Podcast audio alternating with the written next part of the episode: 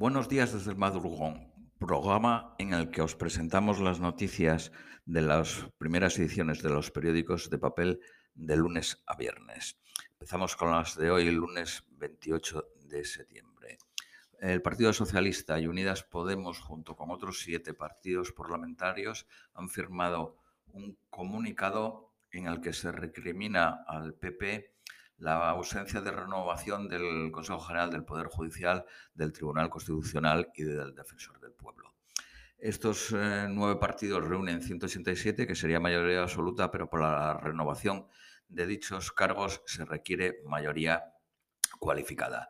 El Sindicato de Solidaridad de Vos, a 11 días de su creación, ya cuenta con 1.000 afiliados y 5.700 solicitudes. Según el ABC, Unidas Podemos ataca el derecho de los padres a elegir centro educativo.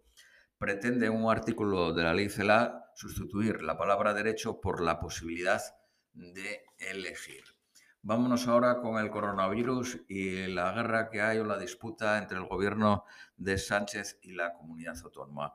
Díaz Ayuso dice que adoptará las medidas que diga el gobierno siempre y cuando se apliquen al resto de las comunidades autónomas. Si, tenemos, si aplicamos el mismo criterio o baremo. Si el criterio es que haya que tener más de 500 afectados por 100.000 habitantes, hay tres comunidades autónomas que cumplan ese requisito. En Madrid tiene 721, Navarra 620 y La Rioja está a punto de alcanzarlo con 494. Eh, el debate entre los periódicos es la forma de que el Gobierno de España pueda adoptar esas medidas.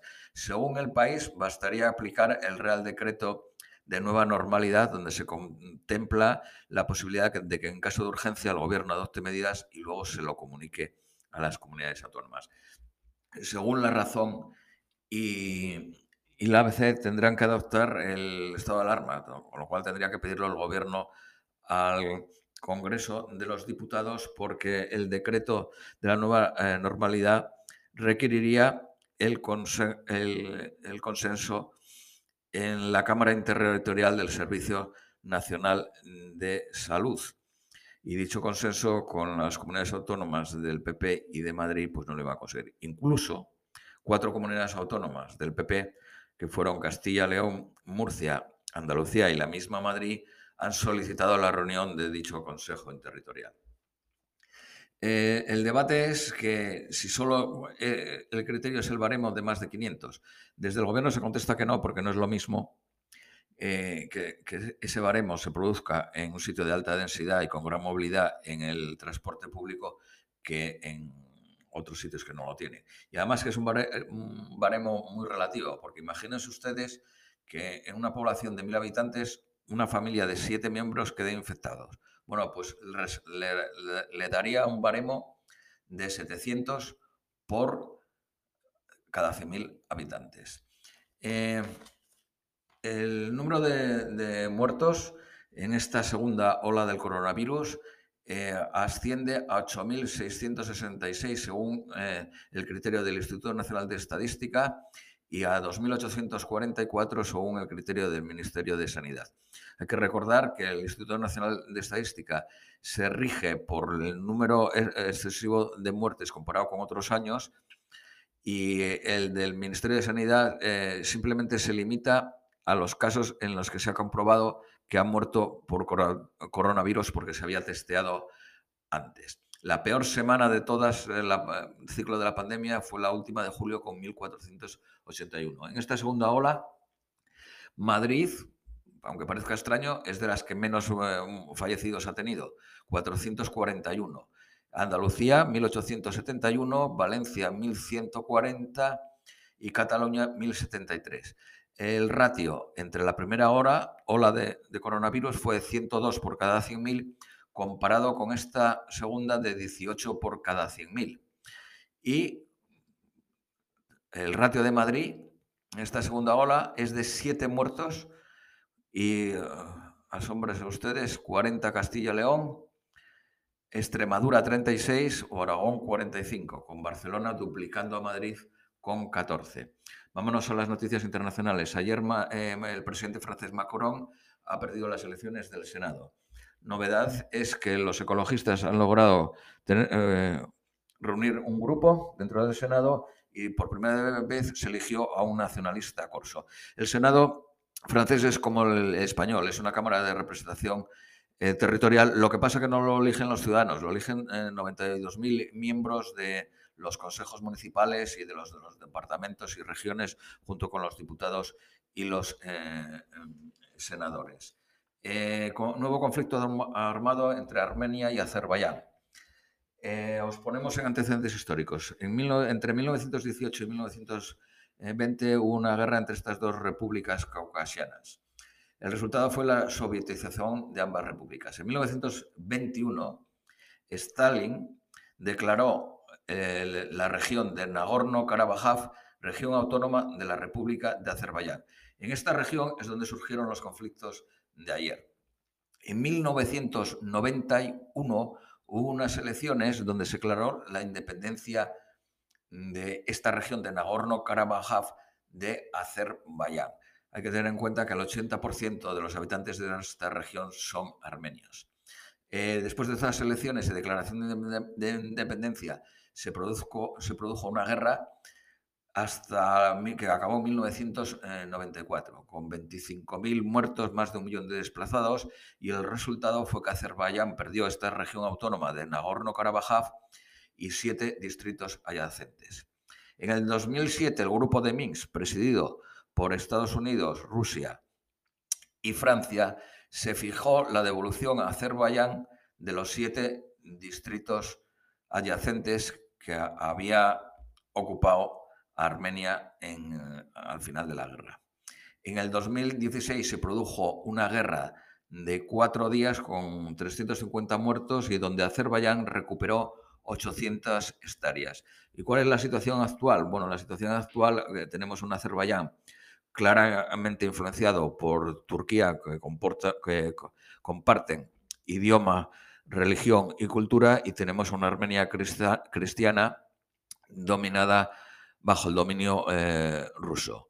En eh, eh, Azerbaiyán hay una base militar de radares americano y en Armenia hay una base rusa. Y la cosa se complica geopolíticamente porque hay rumores de que en Azerbaiyán hay una base turca y er-, Erdogan está mandando mercenarios de Siria a, apoyar a Azerbaiyán, mientras que los kurdos del partido KK están mandando eh, militares en apoyo de, Armenia a cambio de misiles eh, soviéticos.